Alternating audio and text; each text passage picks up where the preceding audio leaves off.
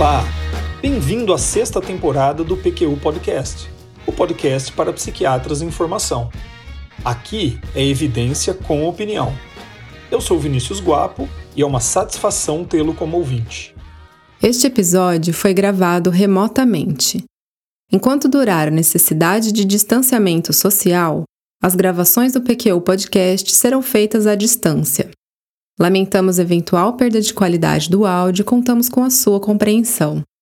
Na parábola de provável origem hindu, um grupo de cegos ouviu dizer que um animal estranho chamado elefante havia sido trazido para a cidade, mas nenhum deles estava ciente de sua configuração e forma. Eles disseram: precisamos inspecionar e conhecê-lo pelo toque, do qual somos capazes. O primeiro cego a tatear o animal, cuja mão pousou na tromba, disse: Esse ser é como uma cobra grossa. Para outro, cuja mão chegou até a orelha, parecia uma espécie de leque. Outro, cuja mão estava sobre a perna, disse: O elefante é um pilar, como um tronco de árvore. O cego, que colocou a mão na lateral do animal, disse que o elefante seria uma parede. Outro, que sentiu o rabo, descreveu-o como uma corda. O último sentiu sua presa, afirmando que o elefante é algo duro, liso e afiado, como uma lança. A parábola é muito antiga, tem algo em torno de 3 mil anos, e ganhou vários desfechos ao longo dos séculos, em que os cegos brigam entre si, ou que debatem em busca de uma verdade unificadora, ou apenas que descobrem que nenhum deles detém a verdade sobre o misterioso animal. É com essa parábola que Charles Nemiroff inicia o texto de uma revisão recém-publicada com o título O estado de nosso conhecimento sobre a fisiopatologia e o tratamento de depressão. O copo meio cheio ou meio vazio? Charles Barnett Nemiroff é um dos mais influentes psiquiatras norte-americanos. Atualmente professor e presidente do Departamento de Psiquiatria da Universidade do Texas, em Austin. E a revisão que será apresentada no episódio de hoje do PQ Podcast faz parte de um volume do American Journal of Psychiatry dedicado aos avanços na compreensão e tratamento dos transtornos de humor. O PQ Podcast é uma iniciativa independente, livre de conflitos de interesse, em que trazemos para você, psiquiatra em formação, evidências e opiniões que possam ser úteis em sua prática clínica dirigindo para o trabalho, pedalando, treinando na academia ou arrumando a casa, não importa. Você pode levar o PQ Podcast com você para onde quiser. Nemiroff termina seu artigo dizendo o seguinte a respeito de quase meio século de pesquisas sobre a fisiopatologia e tratamento da depressão maior. É notável o quanto aprendemos, e ainda mais notável o quanto não sabemos. Feche aspas. Comecemos do que é mais básico, o diagnóstico. O diagnóstico de transtorno depressivo maior continua, mesmo após investimentos e avanços, frágil. Uma das fragilidades é a heterogeneidade. Mais de 1.500 combinações de sintomas podem ser feitas, de acordo com o DSM-5, para se chegar ao diagnóstico de depressão maior, ou seja, mais de 1.500 quadros clínicos distintos sob a mesma categorização diagnóstica. Um outro problema é que o diagnóstico continua baseado inteiramente no relato pessoal do paciente, observação de familiares e pessoas próximas ao paciente, assim como a observação do médico. Além das evidentes dificuldades que a fragilidade do diagnóstico traz para a prática clínica, é na pesquisa que ela tem um impacto ainda mais devastador epidemiologia, evolução do quadro, tratamento, marcadores biológicos, fisiopatologia, são focos da pesquisa clínica sobre transtornos depressivos que dependem da confiabilidade do diagnóstico. Imaginem as dificuldades em se pesquisar em uma área em que o padrão ouro de diagnóstico seja questionável. Cegos apalpando um elefante têm uma chance muito maior de chegar a algum lugar, hein?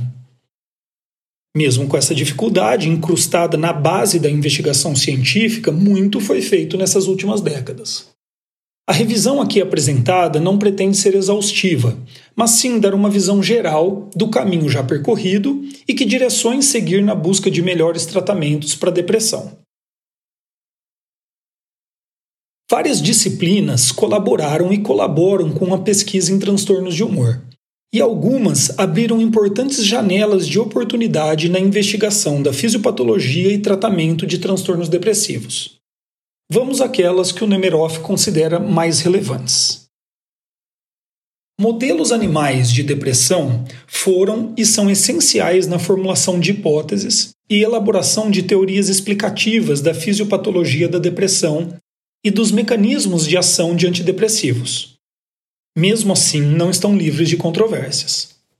Uma delas é o fato de haver uma dimensão subjetiva da depressão que nunca poderia ser acessada a partir de estudos animais, nos quais o que se pode avaliar são comportamentos, diminuição do apetite, do comportamento sexual, da atividade motora, que são interpretados como correlatos de depressão em humanos, sendo que essa extrapolação é sabidamente limitada. Em que medida esses comportamentos do animal refletem a experiência do ser humano deprimido? Eis aí algo muito incerto.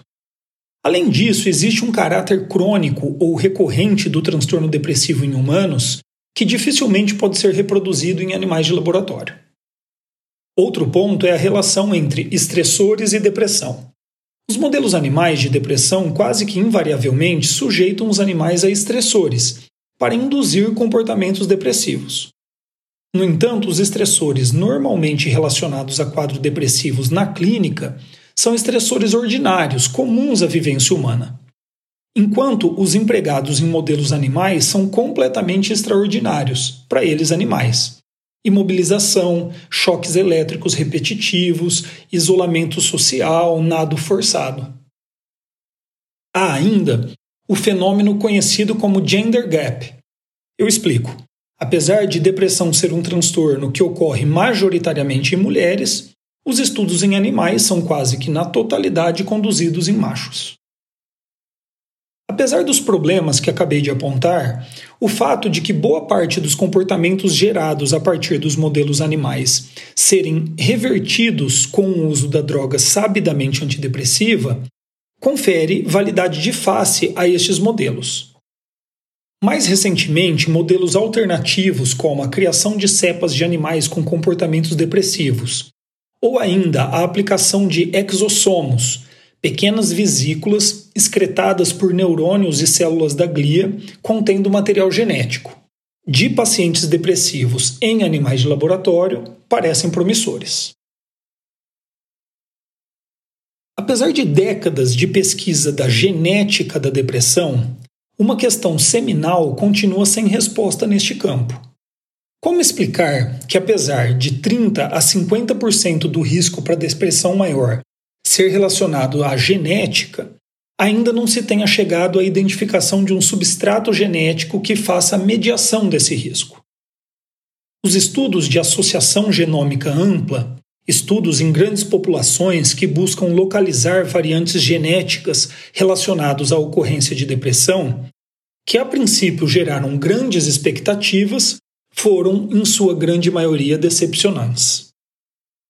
O campo de pesquisa vive uma discussão importante sobre o uso de amostras de pacientes minimamente caracterizados como depressivos versus amostras bem caracterizadas.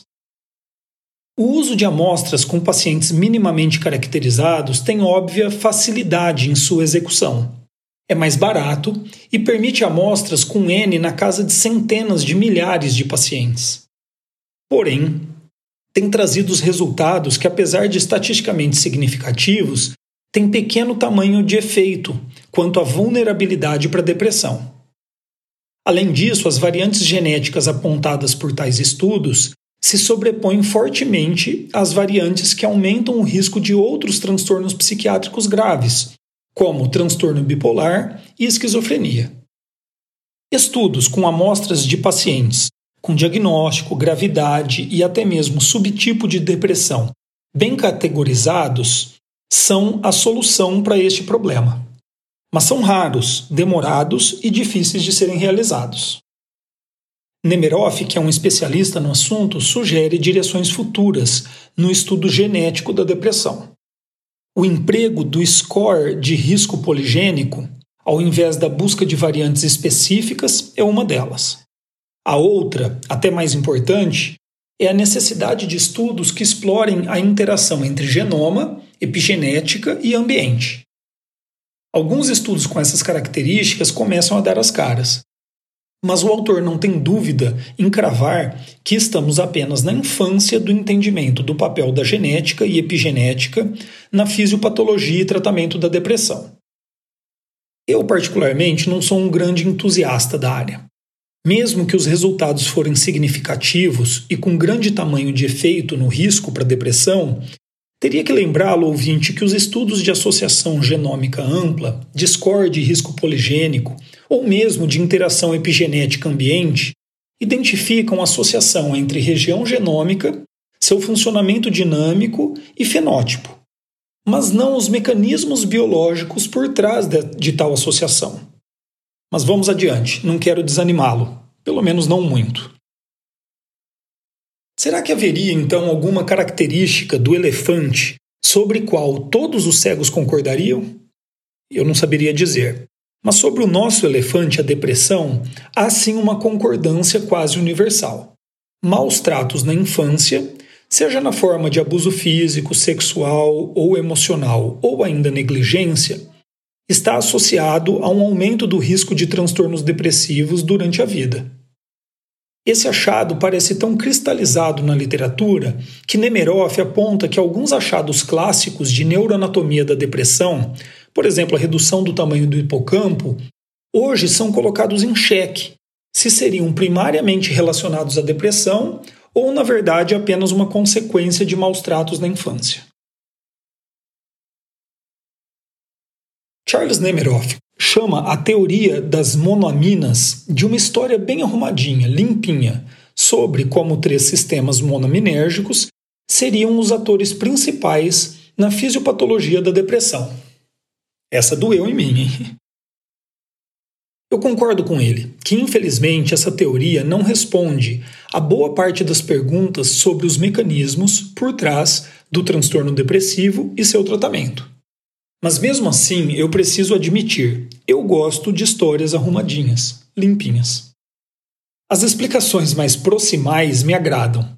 Provavelmente por isso também já fui um grande entusiasta do uso de técnicas de imagem funcional, enquanto não me empolgo tanto com teorias a respeito dos processos inflamatórios e imunes para a compreensão dos transtornos psiquiátricos e seus tratamentos. Mas ainda chegaremos à discussão dessas técnicas e modelos explicativos. Antes, sigamos com os problemas da teoria das monoaminas. 1. Um, a reserpina, um agente que provoca depressão de 95% das reservas de serotonina, dopamina e noradrenalina no cérebro, leva à depressão clínica apenas cerca de 15% dos sujeitos expostos a essa medicação. 2. Apesar do efeito farmacológico imediato dos antidepressivos, inibidores da recaptação de serotonina ou duais, os efeitos clínicos classicamente são considerados identificáveis três ou quatro semanas após o início da medicação apenas. 3. Os estudos que mediram por diferentes índices a atividade monoaminérgica em pacientes depressivos são contraditórios em seus resultados. 4. Alguns agentes com comprovada ação antidepressiva não têm ação direta em monoaminas. 5. Os inibidores seletivos da recaptação de serotonina e duais alcançam remissão em não mais que 50% dos pacientes depressivos. E 6. Estudos não confirmam a relação esperada entre ocupação de transportadores de serotonina e de noradrenalina e resposta terapêutica a escitalopram e duloxetina, por exemplo. Ufa, já deu, né? É buraco que não cabe mais para uma teoria apenas. Caberia defesa específica em algumas dessas críticas, mas o meu comentário é mais genérico. Até o momento, nenhuma outra teoria chegou tão próximo de um modelo explicativo. E principalmente, nenhuma teoria foi tão útil, clinicamente falando. Enquanto não surgir nada melhor, não abandonaria por completo a boa e velha teoria monominérgica. Afinal, epistemologicamente, uma teoria não é a verdade. Nem se espera que esteja completamente correta. mas sim uma maneira de organizar os dados disponíveis de forma a permitir o avanço do conhecimento, seja por sua confirmação ou refutação. Quando se descobre a verdade, a teoria deixa de existir e transforma-se em fato conhecido, regra ou até mesmo lei. Por isso, repito, a teoria monominérgica teve e ainda tem o seu valor. Eu já disse que o modelo explicativo implícito na investigação da fisiopatologia dos transtornos mentais por técnicas de imagem estrutural e funcional me agrada. Assim, como muitos outros pesquisadores, empolguei-me com a chegada da técnica ao Brasil. Nessa época, eu havia acabado a residência em psiquiatria e estava iniciando o mestrado, ajudando vários colegas na coleta de dados. E a ressonância funcional era a grande novidade e a grande promessa. A discussão de qualquer projeto de pesquisa certamente terminaria com uma sugestão. Você poderia incluir uma medida de ressonância funcional no seu projeto, hein? Pouco mais de uma década depois, milhares de artigos escritos, o resultado é, em alguma medida, decepcionante. Apesar de resultados estatisticamente significativos, com grande frequência o tamanho do efeito é pequeno. As áreas implicadas com transtornos depressivos são bastante diversas, e as meta-análises não conseguem dar suporte aos resultados individuais e separar o joio do trigo. Ainda mais importante que tudo, não foi possível até o momento compreender o significado biológico deste resultado e organizá-los em um modelo explicativo maduro e útil ao entendimento e tratamento dos transtornos depressivos. Uma estrutura básica e inicial neste sentido foi proposta por líderes na área do conhecimento, como Mayberg, Schatzberg e Liston, que identificaram aumento da função cerebral no símbolo anterior, tálamo e nas áreas cerebrais que ficaram conhecidas como rede de modo padrão, ou Default Mode Network em inglês. Identificaram ainda diminuição da funcionalidade em regiões frontoparietais além de alterações frontoparietais relacionadas às redes de controle cognitivo e da rede de modo padrão. Isso mostra que, apesar da decepção após a empolgação inicial, o campo de pesquisa não deve ser abandonado e pode trazer resultados ainda importantes. Nas últimas décadas, um campo de investigação sobre a relação entre os sistemas imune, resposta inflamatória e transtornos mentais foi criado praticamente do zero. Atualmente, múltiplas meta-análises embasam os achados iniciais de alterações no sistema imunológico inato e adaptativo, marcadores inflamatórios, contagem de células do sistema imunológico, títulos de anticorpos, em pacientes deprimidos. O aumento de citocinas pró-inflamatórias e proteínas de fase aguda, como interleucina 6, fator de necrose tumoral e proteína C reativa, são os achados mais consistentes. Alguns problemas dessa relação. Primeiro, nem todo paciente com depressão apresenta esse perfil de achados. Eu vou dizer, acostume-se com essa ideia. Esse mesmo problema foi levantado na discussão sobre a teoria monominérgica. Depressão maior, como a conhecemos hoje, é uma entidade muito heterogênea e não acho provável que um mecanismo fisiopatológico único dê conta de explicar todos os casos. Em segundo lugar, alterações imunológicas e da resposta inflamatória parecidas com as descritas para pacientes depressivos foram encontrados em pacientes com transtorno bipolar e esquizofrenia, e portanto não são específicas. E terceiro, apesar de sinais de hiperativação dos sistemas de defesa, os pacientes deprimidos são relativamente imunossuprimidos. Uma controvérsia tem movimentado as discussões nesse campo da pesquisa. É o fato de os dados que embasam as hipóteses sobre a relação entre sistema imune, reação inflamatória e transtorno depressivo serem medidas periféricas e não centrais. Até que ponto, por exemplo, citocinas periféricas seriam capazes de produzir efeitos no sistema nervoso central? Um achado, inegavelmente, dá força para a hipótese inflamatória da depressão. Algumas drogas anti-inflamatórias que nem mesmo cruzam a barreira hematoencefálica têm propriedades antidepressivas. Não, isso não apenas confirma a associação de inflamação-depressão, como sugere uma relação causal na direção da inflamação para a depressão.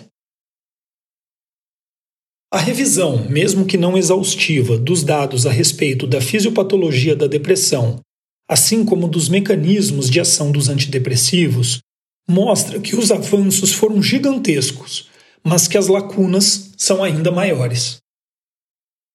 Tenho essa impressão de que, ao mesmo tempo em que estamos sempre a um passo de alguma nova descoberta que possa impactar nosso entendimento da depressão e, até mais importante, o tratamento de nossos pacientes, continuamos distantes de um conhecimento mais detalhado e completo dos mecanismos por trás de um quadro depressivo.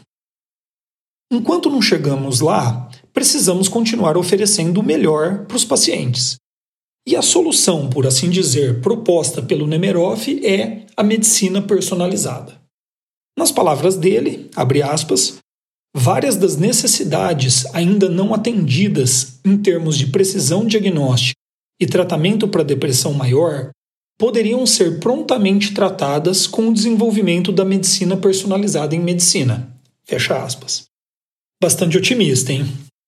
Ele segue apontando dois componentes fundamentais da medicina personalizada: identificação de indivíduos em risco de uma determinada doença e a identificação do melhor tratamento para aquele indivíduo em particular. Eu adicionaria mais um pilar da medicina personalizada em psiquiatria: aumentar a precisão do diagnóstico, usando até mesmo de marcadores biológicos, quando possível. O autor descreve a medicina personalizada como inovadora, por combinar um grande número de características únicas de um paciente, incluindo a complexidade de seus sintomas, biomarcadores como imagem cerebral, testagem genética e epigenética, medidas neuroendócrinas e inflamatórias, além de variáveis ambientais e de estilo de vida. Isso tudo com o objetivo de predizer suscetibilidade à doença, auxiliar o diagnóstico, selecionar o tratamento potencialmente mais efetivo e com menos efeitos colaterais. Eu concordo com muito do que foi dito, mas eu discordo de um ponto não há nada de inovador no conceito de medicina personalizada, que nada mais é que nossa velha conhecida boa prática clínica. A novidade, e que pode fazer uma diferença muito grande, é a expectativa do aparecimento e amadurecimento de novas técnicas que se somem a tudo o que já fazíamos de personalizados em nossos atendimentos. Entrevista psiquiátrica cuidadosa, com disponibilidade de tempo e domínio técnico, estratégias de criação e fortalecimento da aliança terapêutica e de motivação do paciente para o tratamento, raciocínio clínico apurado baseado na melhor evidência científica disponível, orientação terapêutica e encaminhamento terapêutico de excelência. É claro que quando tivermos exames de imagem, testagens genéticas, marcadores neuroendócrinos e inflamatórios úteis, eles serão incorporados. Será um prazer, na verdade. Ok, opinião dada. Nemerov segue dizendo que, dada a complexidade e heterogeneidade dos transtornos depressivos, é muito pouco provável que um marcador único seja capaz de predizer com precisão diagnóstico ou tratamento adequado. Após fazer uma crítica aos kits de testes farmacogenéticos disponíveis, com a qual concordamos, ele diz que não há dúvidas que a farmacogenômica somado a uma variedade de outras informações e exames, terá um papel fundamental em um futuro próximo na predição de resposta antidepressiva. Segundo ele, além da farmacogenômica, as duas outras áreas que prometem muitos resultados práticos nos próximos anos são os exames de imagem e o eletroencefalograma. Essa opinião, ele aponta, vai contra as conclusões de uma força-tarefa da APA de 2019, que foi encarregada de revisar biomarcadores e novos tratamentos. Mas ele elenca alguns estudos mais recentes para apoiar sua opinião. A coisa fica realmente interessante, ao menos para mim, quando ele fala da expectativa que ele tem na criação de enormes bancos de dados, Big Data, a partir inclusive de novas tecnologias, vestimentas inteligentes, por exemplo, que monitorarão diferentes sinais do paciente de maneira continuada. O pulo do gato, então, seria o desenvolvimento de inteligência artificial, capaz de agregar em um algoritmo uma quantidade imensa de informações e, assim, predizer desfechos clínicos. Eu fico genuinamente empolgado com isso. Espero viver para ver esse futuro. Mas aqui entre nós, até o momento, a melhor máquina para fazer este trabalho continua sendo a mente treinada e perspicaz de um psiquiatra atualizado e dedicado ao que faz. Espero que tenham gostado. Acesse nossa página no Facebook e siga-nos no Instagram para ficar por dentro de tudo o que acontece no PQU Podcast. Confira em nosso site www.pqpodcast.com.br todos os episódios já publicados com as respectivas referências organizados por data, autor e sessão. O PQ Podcast agradece sua atenção.